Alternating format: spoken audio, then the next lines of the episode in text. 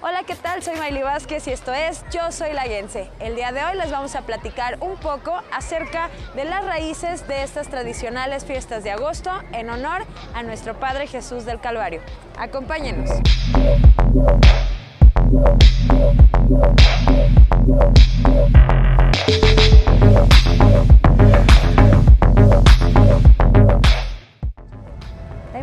Nuestro Padre Jesús del Calvario llega a la villa de Santa María de los Lagos a finales del siglo XVII, donada a una cofradía de españoles y criollos. Entonces era conocido como eh, Jesús Nazareno, el Señor de las Tres Caídas.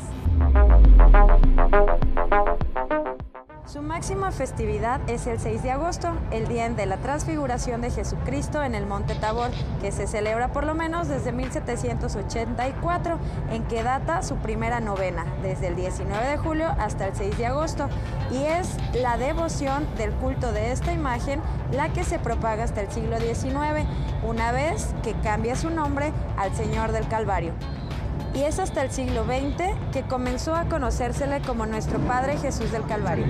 La actual capilla del Calvario comienza a construirse en 1886 por el sacerdote don Teófilo Villagrán, que fue el que se propuso renovar esta iglesia luego de haber sido dañada por un sismo.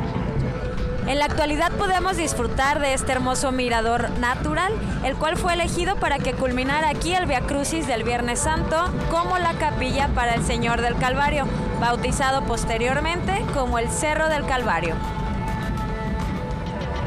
Esta capilla tan hermosa está inspirada en la Basílica de San Pedro en Roma y como podemos ver, en la parte de arriba se encuentran los personajes de la Pasión de Cristo.